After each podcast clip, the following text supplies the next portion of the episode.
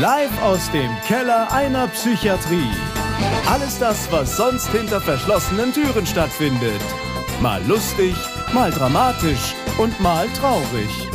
Echtes Klinikpersonal plaudert aus seinem Alltag. Jetzt bei einer neuen Folge Geschichten aus der Psychiatrie. Herzlich willkommen zu einer neuen Folge Geschichten aus der Psychiatrie und ähm, ich will es nicht unerwähnt lassen, aber heute in der Folge, das brauche ich für mein eigenes Seelenheil. Wir haben uns schon mal hier getroffen und ich habe die Aufnahme versaut. Und deswegen sitzt der Gast zum zweiten Mal vor mir, aber wir haben uns nicht abgesprochen, dass wir irgendwelche Geschichten nochmal erzählen. Außerdem ist ziemlich viel Zeit vergangen dazwischen. Das heißt, ich kann mich auch fast gar nicht mehr erinnern, was wir besprochen hatten. Und deswegen freue ich mich, dass du wieder da bist. Nämlich Daniel. Ja, hallo. Ich freue mich auch wieder da zu sein, auch wenn es ein bisschen schade war, dass die erste Aufnahme nichts Weil die war ziemlich gut. So ist es halt Ja, da waren die Mikrofone neu und da habe ich es versaut. Die Technik, die Technik. nochmal. Genau, wir knüpfen an. Ähm, Daniel, stell dich doch kurz vor, damit die Leute wissen, wer du überhaupt bist. Ja, mein Name ist Daniel, ich bin 42 Jahre alt. Ähm, ich arbeite seit, ich muss überlegen, 13, 14 Jahren als Arzt in der Psychiatrie und habe so die klassische ähm, Laufbahn so gemacht. Ich war einige Jahre eben an der Uniklinik, dann erst als Assistenzarzt, dann als Oberarzt, habe nebenher auch was wissenschaftlich gemacht. Und dann hat sich vor etwas mehr als einem Jahr so die Möglichkeit ergeben, an eine andere Klinik zu wechseln als Chefarzt. Und ja, das mache ich jetzt seitdem. Und, Und du bist deswegen- zufrieden. Ich bin so weitgehend zufrieden, ja. Ja, ich hatte vor kurzem schon mal einen Chefarzt da gehabt und der war auch recht zufrieden. Und ich glaube, der steht da auch hinter seinem Beruf und das hat ihm, ist auch ein ganz großartiger Mensch, aber ich denke, es hat auch viel Verantwortung, ne? Ja, das ist viel Verantwortung und mm, man muss ein bisschen aufpassen, dass man sich so von dem eigentlichen Ärztlichen, was ich gerne mache, halt äh, auch nicht so weit entfernt. Ja, aber mir, ich bin ja schon Arzt geworden, weil ich halt auch einfach gerne mit Patienten arbeite und natürlich kann ich mich jetzt auch ein bisschen freier einteilen, wie viele Patienten ich jetzt ambulant sehe, wie oft ich auf Stationen Visite mache und wie sehr ich mich so in die Prozesse involviere oder da raushalte. Aber klar, ähm, gibt natürlich jetzt auch mit der Tätigkeit, die ich jetzt mache, viele administrative Aufgaben, vor allem im Personalbereich. Das habe ich auch ehrlich gesagt ein bisschen unterschätzt. Es ist so viel halt eben auch um Ausschreibungen, Einstellungen, sich mit Personalrat, Personalabteilung auseinandersetzen, gucken, dass die Leute dann auch tatsächlich in der Klinik ankommen, dass die gut eingearbeitet werden und so, weil es ist auch gar nicht so einfach, ne? Also jetzt ähm, junge Ärzte zu gewinnen, die gerne in der Klinik als Psychiater arbeiten möchten. Ja? Und damit habe ich viel zu tun. Auf der anderen Seite, ne, was mir ganz gut gefällt, ist, ich habe so das Gefühl, ich habe viele Tätigkeiten, die man in der Klinik machen kann, also im Rahmen vom Studium habe ich auch in der Krankenpflege zumindest gejobbt oder ähm, habe davor im Zivildienst auch Rettungsdienst gefahren und so. Und ich habe irgendwie so mittlerweile das Gefühl, ich kenne so einige Stellen in der Klinik und habe ein Gefühl dafür, wie das so ist, in dem Bereich zu arbeiten, weil ich selber zumindest irgendwie zeitweise mal gemacht habe. Und das finde ich eigentlich ganz gut. Also, und dass ich jetzt auch was mehr Einfluss habe, dass man was gestalten kann und ne, Mhm. das ist ganz angenehm daran. Und keine Angst vor der Verantwortung? Ah, die Verantwortung macht mir eigentlich jetzt nicht so viel Angst in dem Sinne. Klar, das muss man gut im Blick haben. Mir macht das jetzt keine schlaflosen Nächte. Vielleicht liegt das aber auch daran und toi, toi, toi, dass jetzt zumindest in dieser Position jetzt auch noch keine großen Katastrophen passiert sind. Das macht mich vielleicht auch so ein bisschen angstfrei, aber ich immer denke, oh, das wird schon irgendwie, wird schon irgendwie schief gehen. Ne? Manche, manchmal ist man da ja auch als gebranntes Kind dann eben vorsichtiger. Aber gut, meine, ich habe jetzt irgendwie als Oberarzt auch Verantwortung gehabt und ja, manchmal laufen auch Dinge anders, als man sich das wünscht oder als es geplant ist. Dann kriegt man zwar doch irgendwie hin. Also bis jetzt geht das eigentlich. Und was mich so aus pflegerischer Sicht auf jeden Fall nochmal interessieren würde, weil das ja auch ein heißes Thema war, ist es bei euch auch so schwierig, an Nachwuchs oder an, an weitere Arbeitskräfte zu kommen? Und was sagst du zu dieser ganzen Sache, die durch die Entlastungsverträge gelaufen sind, einfach so, weil, weil ich weiß ja auch, dass, dass ähm, eine andere Klinik in deiner Stadt ja ziemlich auch als schwieriger Verhandlungspartner dastand. Und ähm, findest du das eine gute Entwicklung oder sagst du eher, naja, da gibt es vielleicht noch andere Möglichkeiten, um Leute zu generieren? Meinst du jetzt so im pflegerischen Bereich oder? Ja, jetzt äh, durch diese Entlassungstarifverträge, die ja gelaufen sind bei den Unikliniken in NRW. Ja. Tatsächlich, weil die Klinik, an der ich jetzt arbeite, ja keine Uniklinik ist, habe ich davon ja auch eher nur so aus der Ferne mitbekommen. Mhm. Ne? Also ich habe eben mitbekommen, dass an den Unikliniken ja über viele Wochen gestreikt worden ist. Ähm, da waren wir jetzt aber an der Klinik, wo ich arbeite, eher außen mhm. vor und vielleicht sogar eher auch diejenigen, die ähm, dann sich eher noch um Patienten dann auch mhm. kümmern deren mussten, Versorgung, ne? Versorgung mhm. kümmern mussten, die jetzt eben dann in der war auch eine harte Zeit wahrscheinlich. Ne? Ach, insgesamt ist es ja äh, tough. Ich finde das immer so ein bisschen schwierig, ne? So, so ne? irgendwie sind immer, es sind immer, immer harte Zeiten, ne? Mhm, genau. generell, genau. also wo man hinguckt. Aber klar, irgendwie jetzt so enge Personaldecke, ähm, dann eben Corona, ja sowohl bei Patienten als ja auch, ne, wenn sich bei mir jemand irgendwie mit Corona krank meldet, dann weiß ich, der ist mal mindestens zehn Tage nicht da. Und das dann zu kompensieren, auch im ärztlichen Bereich, ist ja schon oft eng. Ne? Ähm, aber klar, dann noch zusätzlich eben durch so äußere Faktoren. Ich meine, das war ja letztes Jahr war ja großes Thema dann auch jetzt hier in der Region die äh, Überschwemmungen im mhm, Ahrtal stimmt, und so weiter, ne, wovon halt auch dann einige ähm, Patienten, weil deren Kliniken quasi abgesoffen sind, dann ja auch ähm, in anderen Kliniken und dann eben auch bei uns behandelt werden mussten. Und dann gab es da auch spezielle Angebote, Traumaambulanzen und sowas. Ähm, aber äh, klar, irgendwie dann solche Sachen, wenn andere Kliniken halt weniger Patienten versorgen, weil da gestreikt wird und dadurch kommen wieder mehr Patienten. Es ist einfach, es sind viele Patienten, die versorgt werden müssen.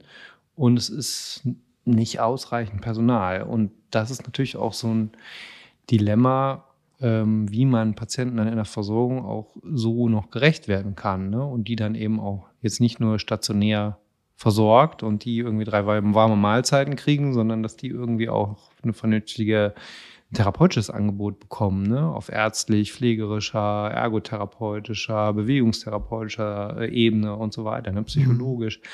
Das ist, äh, das ist schon eine Herausforderung. Ja, deswegen, ich habe immer so das Gefühl, wenn man, wenn man als Pfleger arbeitet und dann hast du deine acht Stunden Schicht oder deine zehn Stunden Schicht, hast dann alles Mögliche getan, gehst dann nach Hause und denkst dir, okay, morgen bin ich auch wieder da und dann mache ich auch wieder acht Stunden oder so.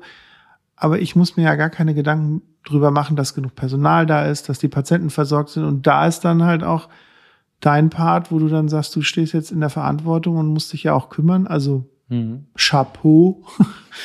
ähm, ich ich glaube, ich könnte das nicht. Also das wäre mir einfach zu arg. Ja, ich meine, letzten Endes ist das ja bei mir wahrscheinlich auch ähnlich wie bei dir. Ich gucke ja auch, was ich an einem Arbeitstag irgendwie geschafft bekomme, um diesen Aufgaben irgendwie gerecht zu werden und versuche dann ja zumindest irgendwie mit dem Gefühl nach Hause zu gehen, so, ich habe jetzt dafür alles gemacht, was jetzt heute ging. Ne? Mhm. Und natürlich, wie das ja auch immer so psychohygienisch eine Rolle spielt, ja gerade auch in unserem Bereich, ähm, ich muss aber auch sehen, dass ich mich da irgendwie so gut es geht dann auch äh, abgrenzen kann, ne? wenn ich halt nicht arbeite und mich da irgendwie versuche, da irgendwie dann auch zu erholen und Energie zu tanken und so, damit man sich den Aufgaben dann wieder mit widmen kann. Ne? Aber ich glaube, es ist, es wird immer eine immer größere Herausforderung, insbesondere für psychiatrische Kliniken, eben für ähm, junge Menschen, die jetzt gerade ihr Studium abgeschlossen haben oder ne, Pflegekräfte, die jetzt gerade ihre Ausbildung abgeschlossen haben und so, für die auch ein attraktiver Arbeitgeber zu sein, weil gerade im ärztlichen Bereich, und das wird in der Pflege ja auch nicht anders sein, es gibt ja auch viele Alternativen dazu, in der Klinik zu arbeiten. Ne? Und gerade eben auch dazu, in der psychiatrischen Klinik zu arbeiten. Und es gibt ja auch gerade viele Ärzte, die eben sich nicht für eine klinisch-ärztliche Tätigkeit entscheiden, sondern die was anderes ne, im Labor machen oder was ganz anderes in der Wirtschaft bei Unternehmen, Pharmaunternehmen oder so arbeiten. Ne? Und ähm, ich glaube, das ist eine Herausforderung insgesamt. Und das ist, glaube ich, schon auch wegweisend jetzt so für die Zukunft, wie das gelingt, weil sonst werden ja tatsächlich irgendwie Stationen schließen müssen, vielleicht Kliniken schließen müssen. Und das macht die Versorgungslandschaft jetzt nicht besser. Hm. Ich weiß, du wirst jetzt wundern, warum ich diesen Twist mache, aber ich weiß, dass wir beide ja so ein bisschen so ein gleiches Interessengebiet zum Thema Film haben. Hm. Und ähm, ich habe mich letztens darüber auseinandersetzen müssen, wie Kliniken auch marketingtechnisch mit diesem Thema umgehen, dass nun gesagt wurde, okay, was wird sozusagen für die Presse und die Öffentlichkeitsarbeit produziert und gemacht? Und das war tatsächlich auch nicht hier in der Klinik, das war wirklich woanders. Mhm. Ähm, wo ich halt auch gedacht habe, man muss halt auch komplett andere Wege gehen. Also wenn ich so dieses hochpolierte, seriöse ähm, Drohnenshots über unsere Klinik in der schönsten Sonne und hier ist alles toll, wenn da nicht unten drunter steht, wir bezahlen übertariflich und, und wir bieten wirklich die drei, vier, fünf Punkte, die vielleicht eine andere Klinik nicht bietet, dann frage ich mich, was ist das, diese Öffentlichkeitsarbeit wert? Und, und man muss sich ja in heutigen Zeiten echt auch ganz anders positionieren. Ne? Und ich denke, dass da auch ziemlich die, die Herausforderung dann auch liegt, auch Dinge zuzulassen, Dinge nicht zuzulassen. Allein auch sowas hier, dass man dann sagt, wir sind hier bei so einem Podcast und sowas kann man nutzen oder kann man nicht nutzen als Öffentlichkeitsarbeit. Finde ich auch immer ein spannendes Thema, weil da habe ich auch, weil ich das jetzt schon länger wie ein Jahr mache, halt auch schon vieles gehört. So von ja, coole Idee bis hin zu, was soll das bringen? Ähm, also ist auf jeden Fall ein super spannendes Thema, ne? Also. Ja. Ja, genau. Und aber halt eben, ich finde auch so im Bereich beispielsweise Image-Videos oder ne, dann so die Ideen, wir müssen uns irgendwie auf Social Media präsentieren, weil ne, jetzt auf Instagram oder Facebook, TikTok oder mhm. ne, Facebook ist ja schon ein Netzwerk für alte Leute. Dicke, ne? stimmt, das ist Internet für alte Leute. Ja, da kriegst du keine Berufsanfänger mehr äh, gecastet. Nee, aber ähm, ich weiß auch nicht so, ob das so überzeugt, wenn man dann da so einen Clip hat und äh, ne, ob man damit jetzt wirklich dann auch Leute begeistert. Ich glaube tatsächlich eher die Punkte, ähm, die du gerade so im Nebensatz genannt hast, ne? Was unterscheidet denn die Klinik vom anderen Angebot, ne, von der Konkurrenz, jetzt die, diese spezielle? Und ich glaube, dass man da eben auch, ne, neben, ja, Dienstmodell ist ein Riesenthema, ne? Also weil die Dienstbelastung jetzt gerade je enger, also je knapper die Personaldecke ist, für jeden Arzt ja dann auch erheblich höher ist. Und das macht natürlich auch was mit meinem, ne, mit meiner Work-Life-Balance. Wie oft muss ich irgendwie auch noch zusätzlich Dienst in der Klinik machen?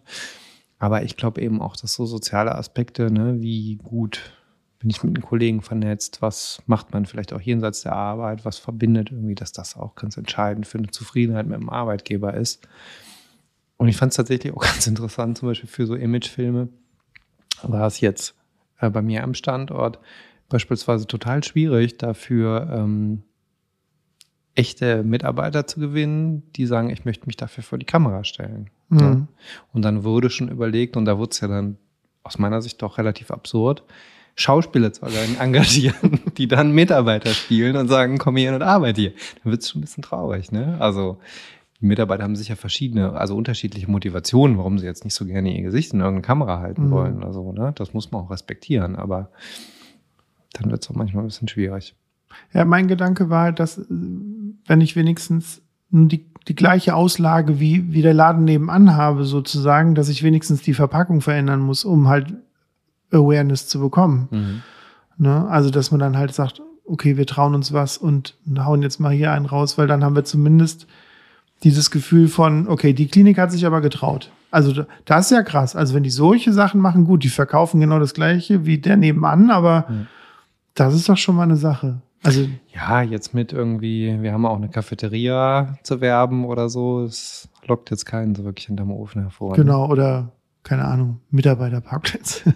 Ja. Stimmt.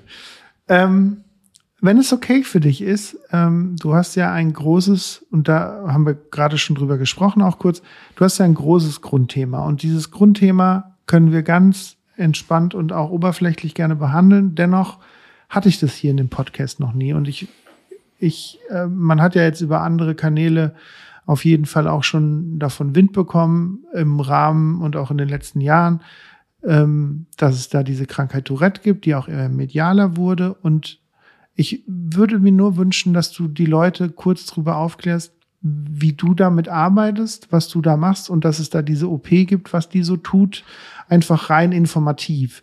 Weil es gibt ja viele Dinge, die da auch irgendwie positiv und negativ bewertet wurden, aber mir geht es einfach darum, dass auch Leute hören hier in dem Podcast, was es da gibt und was man da macht. Mhm. Also ich fange nochmal basal an, für alle, die bisher so ähm, mit Tourette und Ticks noch nicht so viel zu tun gehabt haben. Äh, zunächst mal muss man von der Begrifflichkeit so ein bisschen unterscheiden. Tick wird ja ähm, so in der Normalbevölkerung gerne für irgendwie so eine Macke benutzt. Ne? Ich mhm. habe einen Tick, ich esse nicht gerne vom schwarzen Teller oder ich muss mal alle rechten Winkel zählen oder irgendwie so. Ähm, äh, jetzt in dem Kontext von Tourette mein Tick eben äh, so unwillkürlich und auch schwer unterdrückbar, nicht gänzlich unmöglich, aber schwer unterdrückbar, so äh, motorische, das heißt auf die Bewegung bezogene, ähm, ja, so Entäußerungen, sagt man. Ne? Also da kommen halt irgendwelche Bewegungen so kurz einschießen, plötzlich so raus, die man schlecht unterdrücken kann. Das gleiche gibt es eben auch äh, auf vokaler Ebene. Das heißt, das ist alles, was man hören kann. Das können aber Geräusche, Atmen, Schniefen, Tierlaute, Piepsen oder natürlich dann ganz besonders äh, prominent gerne so äh, in, auf gewissen Privatsendern so vermarktet, Coprolalie, eben so dieses Ausstoßen von vulgärem, obszönem, von Schimpfworten. Ne? Oder das, verbotenen Dingen war ja, jetzt ganz aktuell auch. Das wird ja, wird ja gerne dann so in einer, ne, in so einem so halbseriösen Bericht über einen Menschen mit Tourette-Syndrom gezeigt, der läuft dann durch die Fußgängerzone und äh, schreit dann ein Arschloch oder ne und so. Mhm. Äh, das bildet aber auch wirklich jetzt auch nur einen äh, nicht repräsentativen Ausschnitt ab ne, von Tickerkrankungen. Dann ist noch wichtig zu wissen, Tickerkrankungen, ja, kann man vielleicht grob so als eine Hirnreifungsstörung, die mit dem einem wichtigen Botenstoff, dem Dopamin, zusammenhängt, äh, bezeichnen. Und weil das eben mit der Hirnreifung in Verbindung steht, beginnt das in der Regel eben auch in der Kindheit, zumindest so meistens vor, vor dem zwölften Lebensjahr. Und hat so einen wechselhaften Verlauf. Das heißt, das ist nicht eindeutig, wird immer, immer schlimmer, sondern meistens ist es so, verläuft so wellenhaft, auch unabhängig auch von äußerem Stress, Belastungsfaktoren oder so. Aber da gibt es Wochen oder Monate, die sind schwerer ausgeprägt, die Ticks. Dann gibt es ne, vielleicht auch Phasen, wo das ruhiger ist. Und ähm, ja, dann kann das vom Verlauf her ganz unterschiedlich sein. Ne? Wenn man sich jetzt mal so umguckt, irgendwie im Bus oder mal bei sich selber guckt oder so, ne? Ähm, da gibt's schon häufiger Menschen, die so simple Ticks haben, irgendwie blinzeln, räuspern oder sowas in der Art, was aber jetzt keinen Krankheitswert, keinen Leidensdruck auslöst. Dann gibt's ja schwerer ausgeprägte Formen, wo das schon irgendwie sehr störend sein kann. Dann kann man auch gucken, ob man das medikamentös irgendwie beeinflussen kann. Man kann das ähm, nicht heilen, sondern äh, man kann auf diesen Dopaminstoffwechsel Einfluss nehmen mit Medikamenten, die ähm, eigentlich zur Behandlung anderer Erkrankungen, nämlich Psychosen, entwickelt wurden. Es gibt im Grunde genommen keine speziellen Medikamente für Tickstörungen, weil auch tatsächlich das Klientel viel zu klein ist. Da haben die Pharmaunternehmen gar kein Interesse daran, dafür jetzt speziell Medikamente zu entwickeln, weil es so, glaube ich, nicht viel zu verdienen gibt in dem Bereich. Ähm, dann war in den letzten, also da gibt es psychotherapeutische Techniken, auch speziell, das wird eher auch so im Kinder- und Jugendbereich angewendet. Wann treten Ticks auf? Wie kann ich die gut kontrollieren? Wie kann ich die unterdrücken? Und da sind viele Betroffene auch dann sehr fit. Ne? Zum Beispiel auch Menschen in Führungspositionen kennengelernt, die dann auch mal eine halbe Stunde vor Mitarbeitern irgendwie einen Vortrag halten können und dann haben die wenig oder keine Ticks und dann gehen die bei mir in, ihr Büro und dann lassen die mal Geht's so, los. Genau, ticken die sich mal richtig aus. Ne? Ähm, Cannabis war ja jetzt auch in den, gerade in den letzten Jahren, auch nach Änderung so der Gesetzeslage, auch für äh, Tick irgendwie ein großes Thema. Dann wird auch gerne immer in so ne, halb seriösen Berichten dann jemand gezeigt, der ganz viele Ticks hat und dann zieht er mal an einem Joint und dann ist er auf einmal irgendwie ganz tickfrei und so, genau. Aber also ich habe auch Patienten, die ich mit Cannabis behandle, wo ich das auch guten Gewissens machen kann und wo auch objektiv ist, das hilft denen und andere Dinge haben nicht geholfen, mhm. ähm, die aber auch ne, voll im Leben stehen, berufstätig sind, eine Partnerschaft haben, wo keine Abhängigkeitsproblematik irgendwie so im Vordergrund steht. Ähm, ich sehe aber auch einige Menschen, wo ich sogar, die stellen sich das erste Mal vor, ich bin mir gar nicht so sicher, was die eigentlich für eine Tickstörung haben und so. Und dann kommt es ziemlich schnell so zu dem Thema, können Sie mir irgendwie Cannabis auf Rezept verschreiben? Ne? Bin oh ich dann Gott. auch meistens eher zurückhaltend. Genau, und dann gibt es dazu ja gerade schon mal drauf angespielt, noch eine spezielle äh, Behandlungsform für Menschen, denen diese ganzen jetzt schon genannten Optionen nicht ausreichend helfen. Und das ist ein operatives Verfahren, die Tiefhirnstimulation, ne, wo Elektroden ins Gehirn implantiert werden. Bei Morbus Parkinson, was man vielleicht auch so ein bisschen als so ein Spiegelbild der Tickstörungen bezeichnen kann, weil da ja Bewegungen nicht so richtig in Gang kommen, ne, nicht so richtig gesteuert werden können. Und da gibt es einen Dopaminmangel im Gehirn wenn es bei der Tickstörung ja einen Dopaminüberschuss gibt und dann kommen ganz viele Bewegungen oder Geräusche raus, die eigentlich nicht raus sollen. Ähm, und beides kann man mit tiefer Hirnstimulation behandeln. Bei Parkinson ist das schon ja, hunderttausende Male durchgeführt worden. Bei Tickstörungen, auch weil die Erkrankung seltener ist, wird das auch erheblich seltener gemacht, gibt es einen viel kleineren Erfahrungsumfang. Und das ist ein Bereich, in dem ich ähm, auch, ja, Operiert ihr viel? Also, wie kann ich mir das vorstellen? Ist das so eine Standard-OP, wo dann irgendwie jede Woche 20 Leute operiert werden? Oder ist das dann auch schon auch was sehr Spezielles, weil es auch nicht so viele gibt? Oder ja. gibt es da auch eine bestimmte Indikationsstellung, dass man sagt, das muss so schwer sein, dass mhm. oder dass nichts geholfen hat? Oder macht genau. ihr das so inflationär fast? Nee, genau. Es muss genau so sein, dass eben ne, die, äh, die gängigen Medikamente nicht geholfen haben, dass so eine psychotherapeutische Technik aus nicht geholfen hat, dass ein ausgeprägter Leidensdruck besteht, eine Funktionseinschränkung. Ne? Und dann kann man es überlegen, ob man das macht. Und das sind eine Handvoll OPs im Jahr, die am Standort durchgeführt werden. Ne? Und da noch mal ganz wichtig, natürlich nicht von mir als Psychiater, vom Neurochirurg. Vom Neurochirurg, genau. stimmt, ja. ja. Ähm, was ich persönlich aus meiner eigenen Erfahrung ähm, super schwer finde, weil wir haben ja auch ähm, auf unserer Station auch Nachsorge von Tourette-Patienten nach der OP zum Teil gehabt. Ich fand es super spannend, dass ähm, man teilweise gar nicht unterscheiden kann, ob es eher eine Art Zwangserkrankung ist oder auch ein Tick. Also ich kann mich an einen Patienten erinnern, der hat ähm, klar, also so eine, so eine Gesichtsmimikveränderung. Der hat immer den, wie so die Nase gerümpft und dabei auch immer ein Geräusch gemacht und dann fing er aber an, mit seinen Fingern Zahlen durchzuzählen und hat dann immer so die Fingerkuppen miteinander berührt. Hat dann so 1, 2, 1, 2, 1, 2, 3, 1, 2, 3, 1, 1, 1, 2, 3 und so weiter gezählt. Ist auch schon einige Zeit her. Und dann dachte ich immer, ist das jetzt eine Zwangserkrankung oder ist das ein Tourette? Also kann man da wirklich auch so die Linie ziehen, dass man aus deiner Warte, dass du sagst, okay, wenn ich mit dem wirklich mal, wenn ich mit dem richtig exploriert habe, dass man sagen kann, okay, das wird ein Zwang sein oder das ist eher ein Tourette? Hm. Ja, vielleicht jetzt da auch nochmal, wenn wir da nochmal so in die Materie und so differenzialdiagnostisch einsteigen wollen, vielleicht nochmal zumindest kurz, ne? Also, was sind Zwänge? Ne? Ähm, das sind Gedanken oder Handlungen, die dem Betroffenen nicht sinnvoll erscheinen, die aber trotzdem durchgeführt werden müssen, weil man so einen inneren Drang verspürt. Und das erzeugt einen Leidensdruck. Ne? So ein populäres Beispiel sind ja äh, Kontrollzwänge. Muss man gucken, habe ich einen Herd ausgemacht, ne? habe ich die mhm. Tür wirklich abgeschlossen. Ähm, oder Waschzwänge zum Beispiel. Ne? Ich habe Angst vor einer Infektion. Da steckt auch oft so ein unangenehmes Gefühl dahinter, ne? was zumindest mal vielleicht eine konkrete Angst gewesen ist jetzt auch passend zur Pandemie. Ne? Ich könnte mhm. mich irgendwie anstecken äh, und deswegen muss ich ganz besonders sauber sein und meine Hände oder meinen Körper ganz besonders intensiv reinigen. Das sorgt dann für eine kurzfristige Entspannung, für ein beruhigendes Gefühl. Das flacht dann aber wieder ab und dann muss ich wieder von vorne anfangen ne? und dann stellt sich da so ein Teufelskreis ein. Und jetzt zu deiner Frage ähm, Menschen, die Ticks haben, die haben überdurchschnittlich auch andere, überdurchschnittlich häufig auch andere psychiatrische Erkrankungen. Dazu gehören eben die Zwangserkrankungen. Das tritt häufig eben gleichzeitig auf oder wir sagen in der Medizin halt komorbid, also beide Erkrankungen treten überdurchschnittlich häufig gleichzeitig auf. Ähm, da gibt es aber auch noch andere Erkrankungen. Menschen mit Ticks, die haben zum Beispiel auch häufiger ähm, ADHS, also das Aufmerksamkeitshyperaktivitätssyndrom. Äh, oder eben auch Depressionen, wobei es dann natürlich schwer auseinanderzuhalten ist, ist das so aus einem Leidensdruck raus resultieren, weil ich mit den Ticks irgendwie mal auffalle oder ne, ist es hat vielleicht auch eine hirnorganische äh, Grundlage. Ne?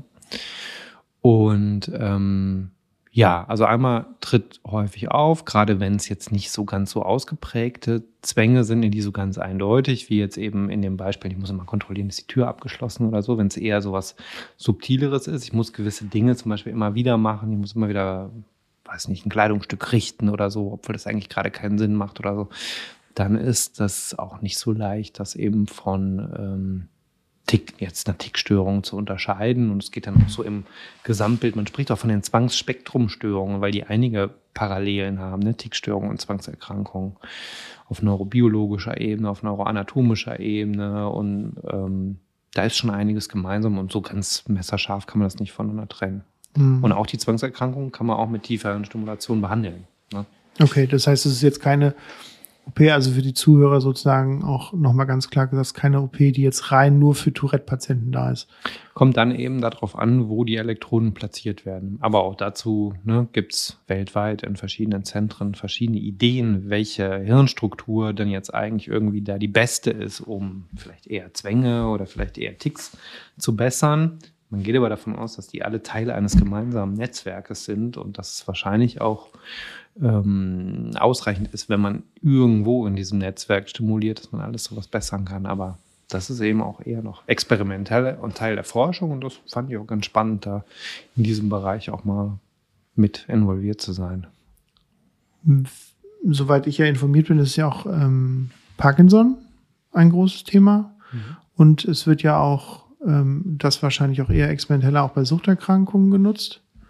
Ja, das war zumindest war so eine Idee, ne, dass man so stoffgebundene, man unterscheidet ja ne, so stoffgebundene Abhängigkeiten, also sprich, ähm, was sich jetzt auf Substanzen, ne, wie Heroin, Alkohol oder dergleichen bezieht, im Unterschied zu zum Beispiel so Verhaltenssüchten wie Spielen oder ne, so in der mhm. Genau, bei den stoffgebundenen Abhängigkeiten haben wir es zumindest hier auch am Standort ja auch versucht, das war nicht so, war auch nicht so leicht, da eine Studie dazu durchzuführen. Das war in anderen Zentren halt, äh, mit denen wir uns ausgetauscht haben, auch schwierig, weil ja auch Menschen mit Suchterkrankungen jetzt generell nicht so ein einfaches Klientel sind. Wir hatten viele Patienten, die sich ursprünglich sehr für so eine Behandlung interessiert haben, die dann aber zum Beispiel kurz vorher dann wieder auch gesagt haben, ich mach's nicht. Und äh, das ist für die Durchführung, also das ist ja auch völlig legitim, dass man sich umentscheiden kann. Das war aber für die Durchführung so einer Studie wahnsinnig mühsam. Ne? Mhm. ja. ja. Gerade weil es ja auch sowas total Neues ist und dann doch auch schon was sehr Invasives ist. Ne? Mhm, genau. Ja, also ne, sehr invasiv ist relativ. Nur so zwei, also es ist keine OP am offenen Gehirn, das kann man vielleicht mal sagen. Ne? Wird ja nicht Elektroden in den Kopf zu schrauben, ist schon anders wie ein Gips ums Bein zu machen. Absolut. Oder eine Tablette zu schlucken. Ne? Oder deswegen kann ich auch gut nachvollziehen, warum dann viele Patienten erstmal sagten, jetzt mit einer Tickstörung, ich hätte gerne erstmal Cannabis. Oder ne? Also ist doch ist ja total nachvollziehbar, bevor ich mich irgendwie am Kopf operieren genau, lasse. Ne? erstmal Cannabis, bevor ja, sie mich operieren. Klar, ne?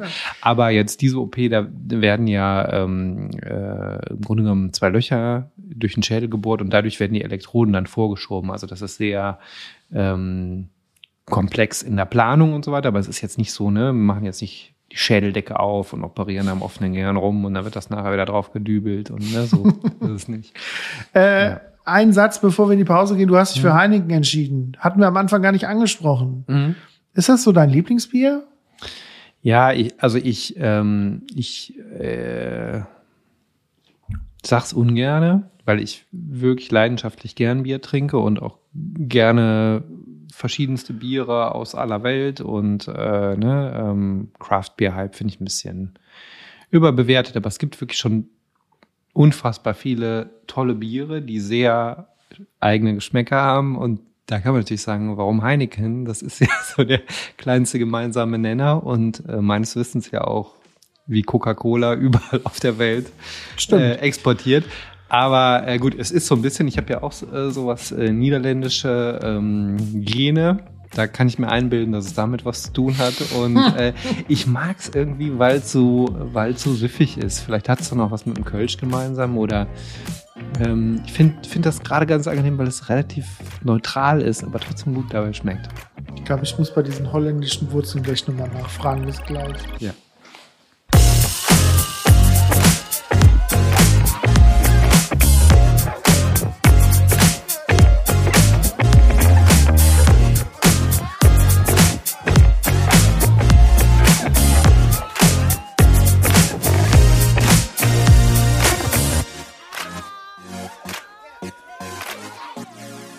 So, da sind wir wieder mit einem süffigen Heiligen.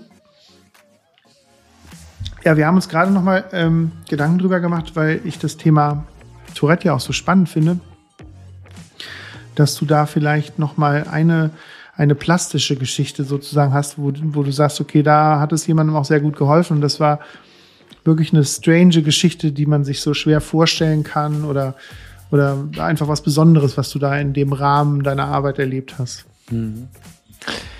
Ach, mir fällt da vor allem immer eigentlich ein Patient ein, der wirklich sehr schwer betroffen war von so autoaggressiven Ticks. Das heißt, ne, mit ähm, äh, vor allem ja motorische Ticks, die aber irgendwie dahin gehen, wo es weh tut. Das haben schon nicht so wenige Patienten, die beispielsweise auch dann, weil die immer wieder die gleichen Bewegungen machen, sich so verdrehen oder so, dass sie halt Schmerzen zum Beispiel in den Gelenken kriegen, die dann ja auch nicht richtig sich erholen oder aus, ne, also sie so auskurieren können. Gerade weil da auch oft so ein Gefühl ist, ich muss das irgendwie bis an dem Punkt machen, wo es weh tut und noch ein bisschen drüber hinaus und so. Ne? Wenn ich dann zum Beispiel eine Entzündung im Gelenk habe, dann wird das halt immer aufrechterhalten. Ne? Aber ich hatte einen Patienten, der wirklich sehr eindrucksvoll so eben diese autoaggressiven Ticks hat und sich auch massiv zum Beispiel auch selber dann wirklich mit der Faust ins Gesicht geschlagen hat, in die Genitalie geschlagen hat und so und auch ja, tatsächlich ja. dann halt auch wirklich ähm, schon sehr äh, lediert in der Klinik ankam für eine Tiefhirnstimulation. Das hatte einen langen Vorlauf.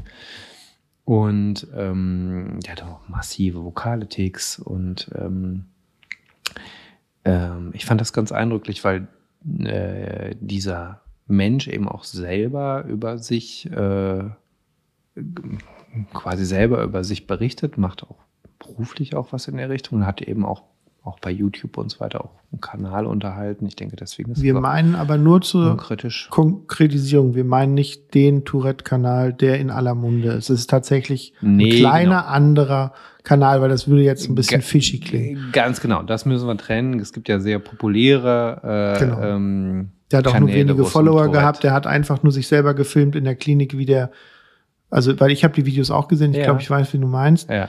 Ähm, der hat sich einfach selber gefilmt, um zu zeigen, wie krass und wie es ihm geht.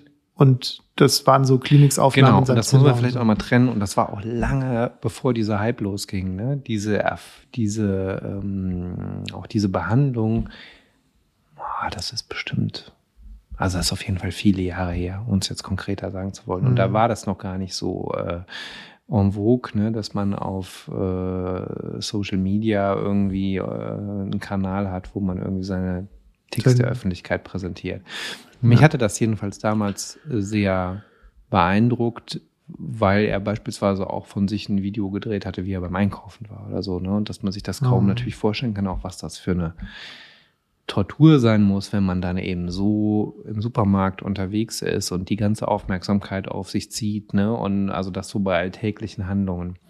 Das muss ja auch was mit Aufklärungsarbeit zu tun haben. Ich meine, der, der Supermarkt, ich meine, wenn er da immer hingeht, dann kennen die den schon, aber auch da musste er natürlich aufklären, weil dass die dann alle Bescheid wissen, da ist der Patient, der, dem es nicht so gut geht und der Tourette hat und der jetzt ja, das kommt. Ne? Kommt auch sicherlich nochmal drauf an, auch in welcher, ne, ob man das eher in der ländlichen Umgebung ist, ne, wo ne, der Kreis kleiner ist und dann die anderen, weiß ich nicht, 20.000 Bewohner im Ort halt einen irgendwann kennen und wissen, ah, wenn hier im Supermarkt einer ruft oder so, dann ist es wahrscheinlich ne, der der Bekannte. Person, ne, der Bekannte, der Nachbar oder so, aber ne, je größer die Stadt, umso schwieriger mhm. ist es ja auch. Und genau, aber neben natürlich den Schmerzen, die so autoaggressive Ticks dann ja irgendwie auch erzeugen, ähm, ja, auch von der Aufmerksamkeit und so halt auch schon sehr belastend vorgestellt. Und der ähm, hat zumindest auch eben von dieser Behandlung mit der tiefen Hirnstimulation vor allem dahingehend profitiert, dass diese ähm, autoaggressiven Ticks deutlich weniger geworden sind. Hatte auch danach noch relevant ne,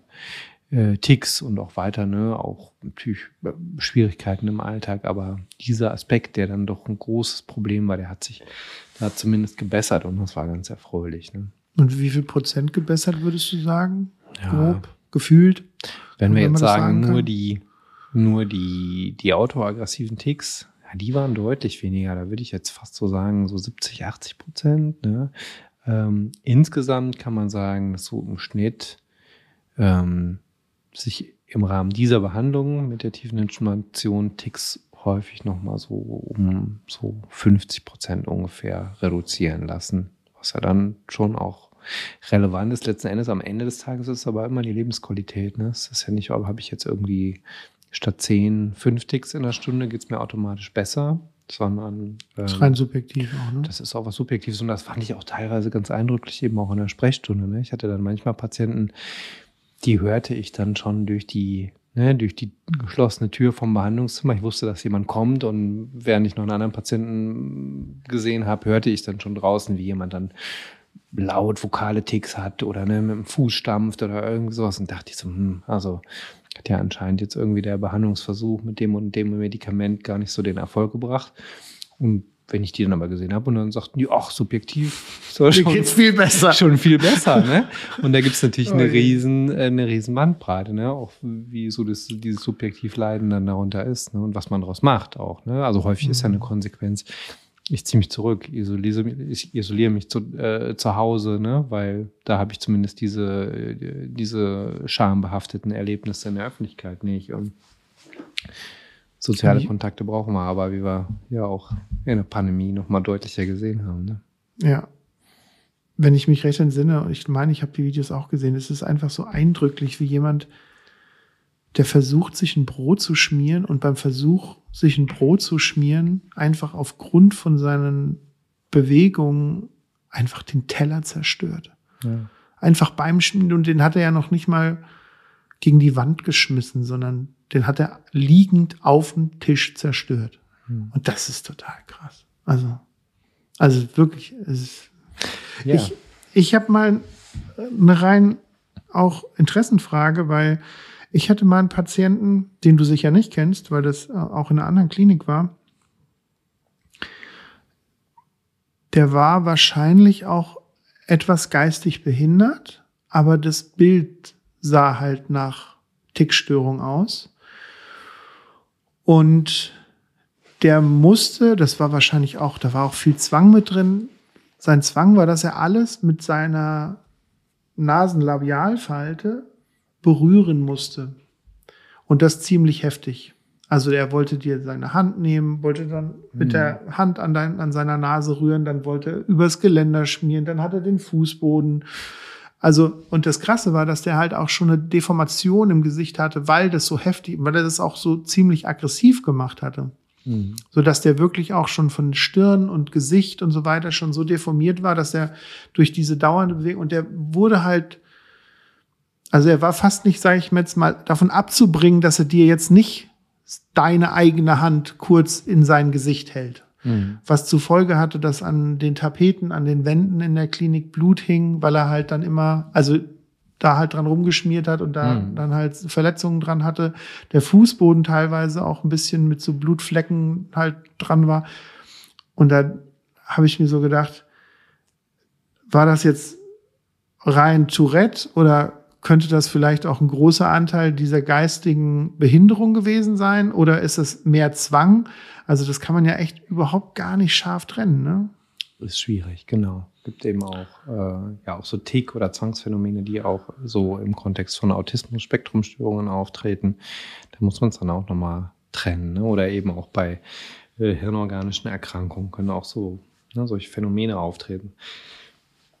Und dann eben auch so auf auf Ebene von Verhaltensstörungen. Demgegenüber ist auch nochmal abzugrenzen, ähm, solche sogenannten funktionellen Ticks, die sich eher später entwickeln, was meistens dann eben auch eher vorübergehend ist, ne, was eher so im Bereich so, ja, na, sagen wir mal, Verhaltensstörungen liegt, also was man auch primär psychotherapeutisch und nicht medikamentös behandeln würde. Und da gab es auch mal so eine große Diskussion, hatten wir vorhin schon mal kurz angerissen ne, vor dem Gespräch hier, ähm, ob sowas nicht vielleicht auch durch Social Media, ne, wenn ich mir ganz viele Videos oder ganz viel Material anschaue ne, von Menschen, die äh, über ihre Ticks berichten, ob das nicht bei mir selber auch irgendwie sowas triggern kann und äh, so ganz davon freimachen kann ich mich auch nicht, weil ich habe das tatsächlich erlebt, wenn ich an einem Tag irgendwie viel mit Tickpatienten zu tun hatte, dass ich dann so, wenn ich mich unbemerkt gefühlt habe, so allein im Auto oder so, dann auch so das Gefühl hatte, ich muss jetzt auch mal so ein bisschen ticken. Ne? Was hast also du so, gemacht?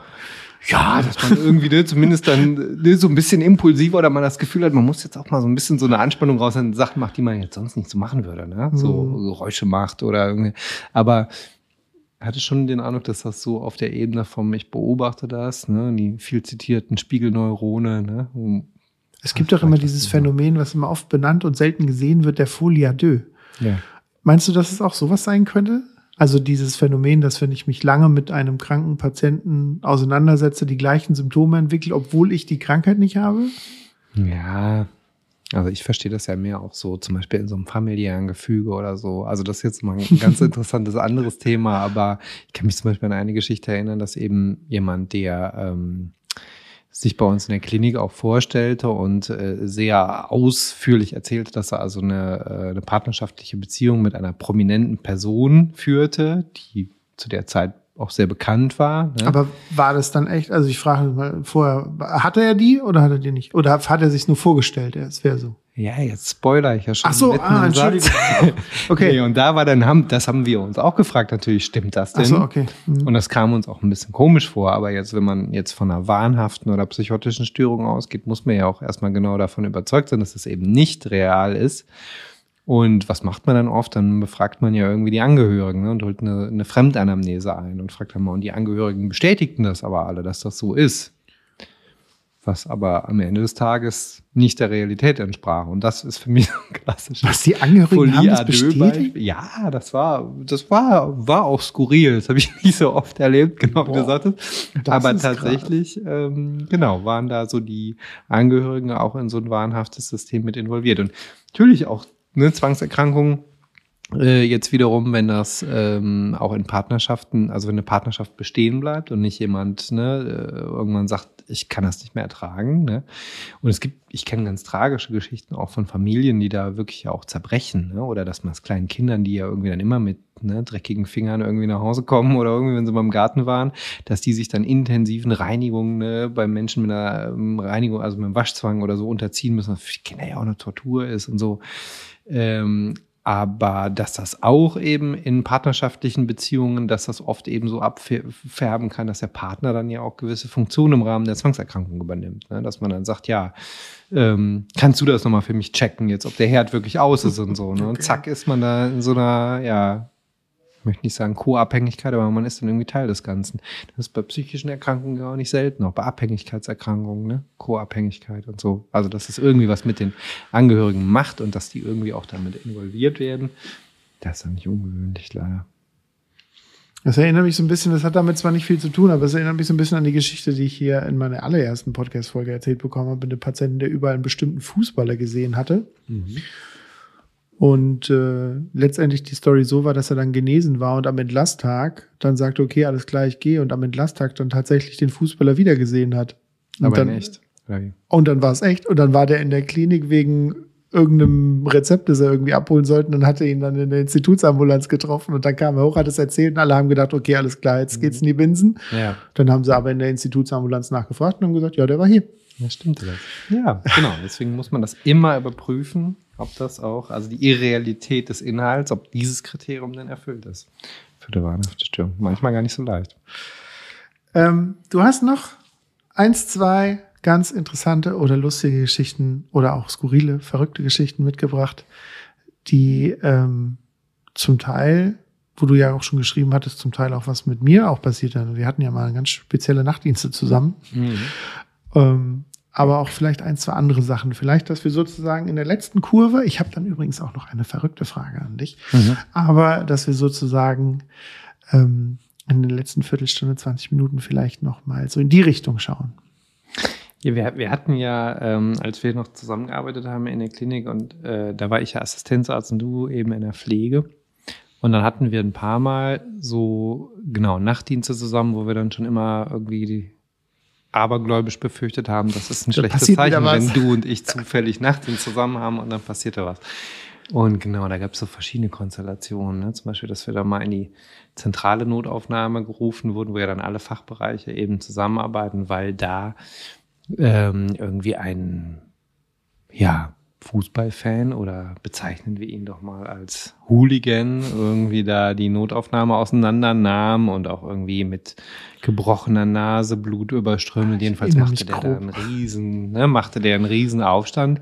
Und wo wir uns oder ich mich dann auch fragte, ja, da war schon irgendwie Polizei und viele Ärzte vor Ort und so, was soll ich denn da jetzt als Psychiater noch irgendwie? Aber die drängten dann so vehement darauf, dass ich jetzt kommen sollte, dass ich mich auch irgendwann da höflich nicht mehr gegen wehren konnte. Und dann habe ich eben dich gefragt, hier kommst du mit? Gucken wir uns das mal an. Und dann bot sich da so die Szenerie, wir kamen dann da in die Notaufnahme rein und dann erinnere ich eben, dass dann ein Patient äh, eben ne, äh, sehr aggressiv und aufgebracht da agierte und eben ja, ne, Gesicht und T-Shirt irgendwie Blut verschmiert und ne, völlig äh, äh, außer Rand und Band da eben diese Notaufnahme äh, beschäftigte. Und eben auch viele Ärzte, viele Pflegekräfte so um den rum und ja, wir kamen jetzt dazu und äh, was macht man dann als Psychiater? Dann versucht man eher erstmal ein bisschen zu deeskalieren, ein bisschen für Ruhe zu sorgen. Nochmal, vielleicht jetzt kommt ein neues Gesicht, vielleicht finden wir ja irgendwie einen Draht zu dem und dann ging ich auf den zu und stellte mich irgendwie kurz vor und äh, also sprach den an und wollte den irgendwie, ne, vielleicht irgendwie so ein beruhigendes Gespräch ähm, verwickeln und das nutzten dann aber alle Umstehenden. Also das war das Gespräch dauerte vielleicht drei Sekunden, um alle eben dann äh, äh, auf diesen Patienten draufzuspringen. Also ganz vorneweg eben auch die Kollegen der Polizei, die jetzt eben genug von diesem vorangegangenen Tamtam -Tam hatten, äh, um den dann eben zu fixieren. Und äh, da habe ich, weiß nicht, wie es dir ging, aber mich dann auch tatsächlich gefragt, ob das jetzt unser, ob wir jetzt Deswegen da, sind wir durch die Nacht. Ja, ob wir da nur also als als Lockvögel da nochmal einbestellt waren, um jetzt diesen Patienten abzulenken. Aber es ist bezeichnend, wie, wie, wie schnell man solche Sachen auch verdrängen kann. Also entweder habe ich einfach genug solche Situationen mhm. oder ich habe es einfach was vergessen. Kannst also, dich nicht mehr gut dran erinnern. Nee. Kannst dich dann noch an die Geschichte erinnern, wo wir mal im Herzzentrum waren? Nachts? Da kann ich mich noch ja. erinnern. Und das, ja. lass mich versuchen, sie zu erzählen. Wir waren auch nachts ins Herzzentrum ge äh, gerufen worden. Äh, bei einem Patienten, der wahrscheinlich nach einer OP im Durchgangssyndrom war und den sie nicht mehr ganz äh, unter Kontrolle hatten. Er war schon was älter, wenn ich mich richtig entsinne. Mhm.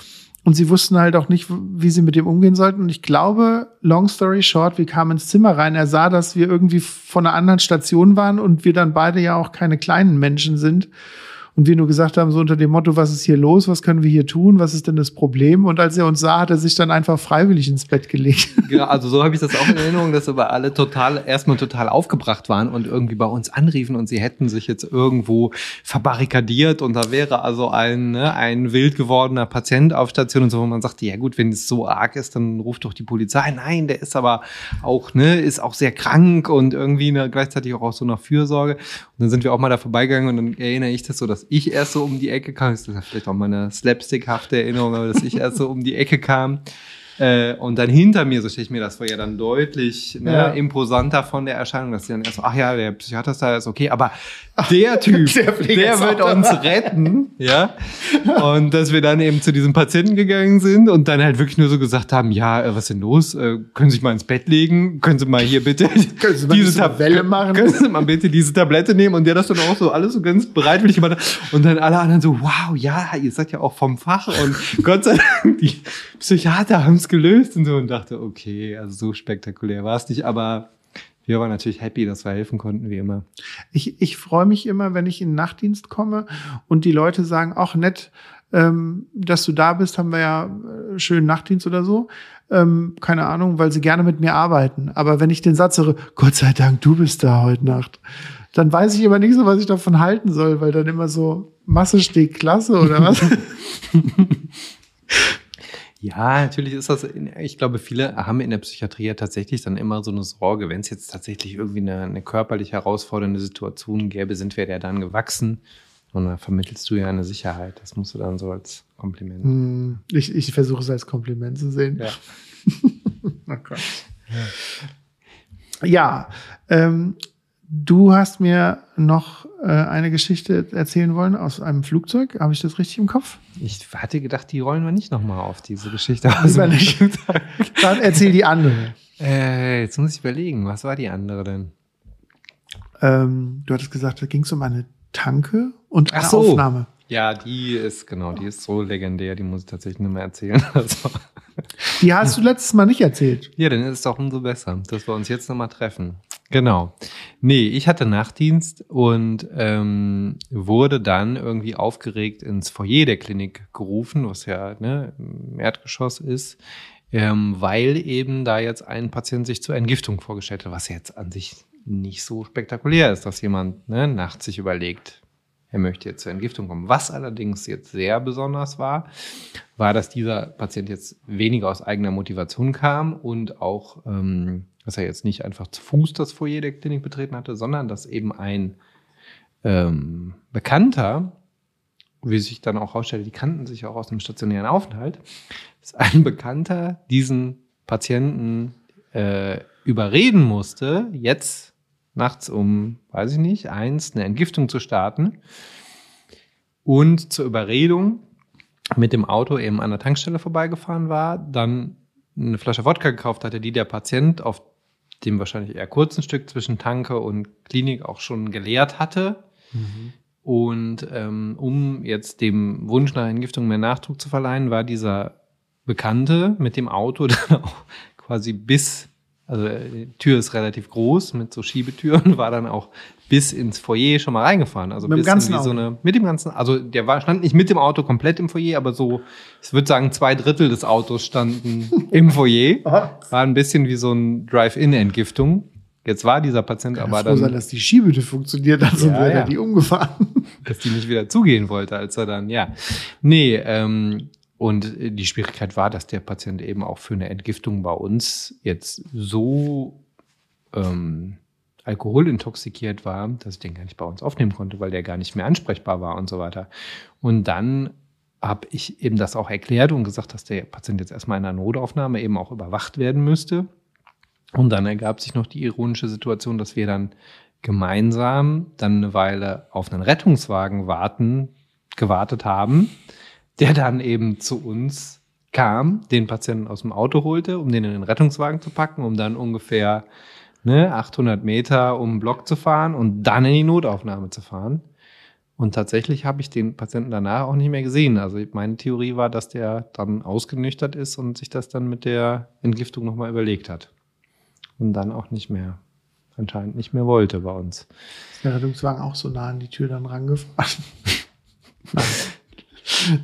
Ich habe so nicht. Nee, da passt auch, da passten keine zwei Autos rein. Also das war, die war ja schon belegt. Äh, äh, es gibt ja immer so, ich nenne es jetzt mal freundlich in Anführungsstrichen, so diesen medizinischen Alkoholschwanzvergleich. Was ist das Höchste, was du jemals bei einem Patienten getestet hast? Ach ja, das ist immer schwierig, aber ich erinnere mich tatsächlich daran, dass ich noch, als ich wirklich noch wenig Erfahrung hatte, halt das, genau das mal irgendwie dann zu einem Patienten gesagt habe und dann sagte er irgendwie so, ach Wahnsinn, Sie haben 3,2 Promille, äh, das ist der höchste Wert, den ich bis jetzt gesehen habe. Und der Patient hat sich so ein bisschen so, als wäre er an seine Ehre verletzt gefühlt und sagte, was, als ich letztens in dem und dem Krankenhaus war, da hatte ich vier Promille oder so.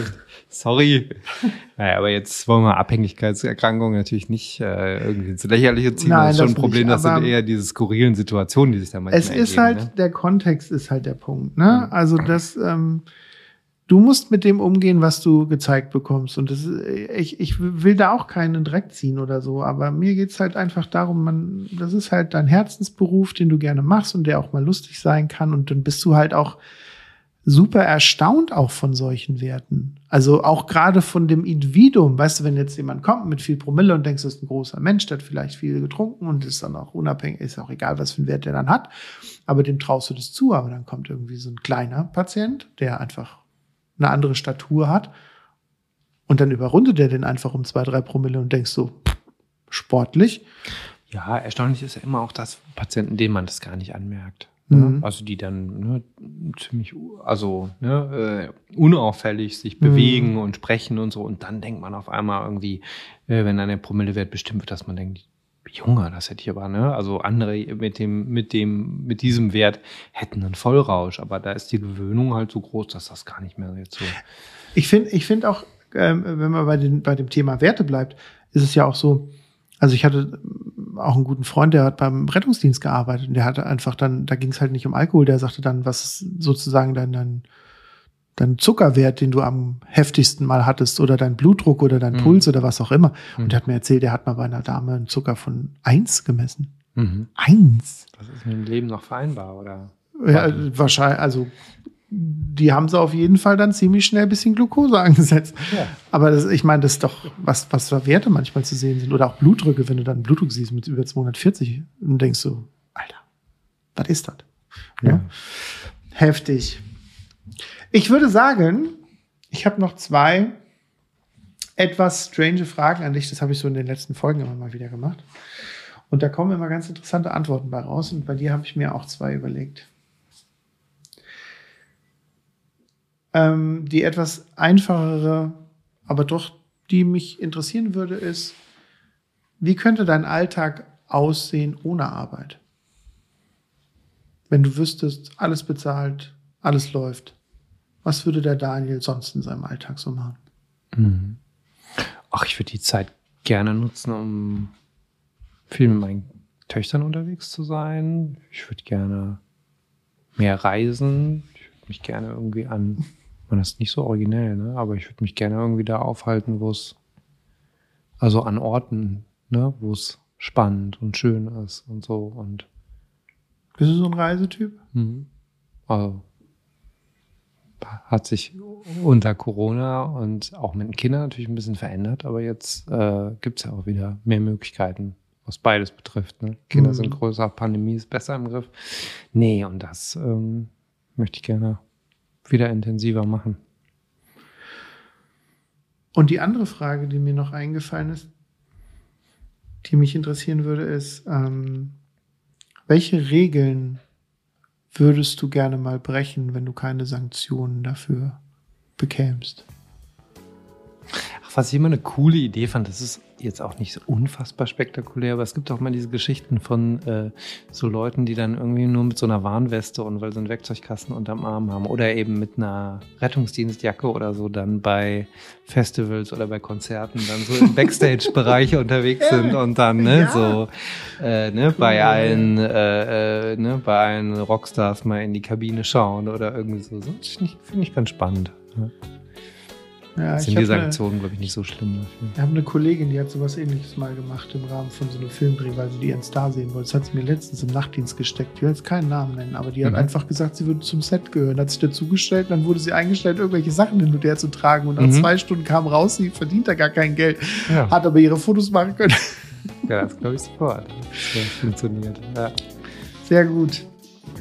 Daniel, es war mir eine Freude, dass du da warst, dass du uns ein bisschen aufklären konntest über Tourette. Ich danke dir nochmal hier auf Film, dass du ein zweites Mal gekommen bist, weil ich die Aufnahme verkackt habe. Ich glaube, wir haben ähnlich gute Qualität auch im Second Try abgeliefert. Ähm, und ähm, ich glaube, es ist ganz wichtig, dass auch gerade über das Thema Tourette aufgeklärt wird, weil das ähm, ja medial einfach ziemlich breit getreten wurde und auch vielleicht ein bisschen verzerrt dargestellt ist manchmal. Hm. Ja, habe ich gerne gemacht. Auch für dich. Danke für die Einladung. Und für das schmissige Bier. Genau. Ja, dann vielen Dank und alles Liebe dir und ähm, schöne Grüße an die Familie. Danke dir auch. Cheers.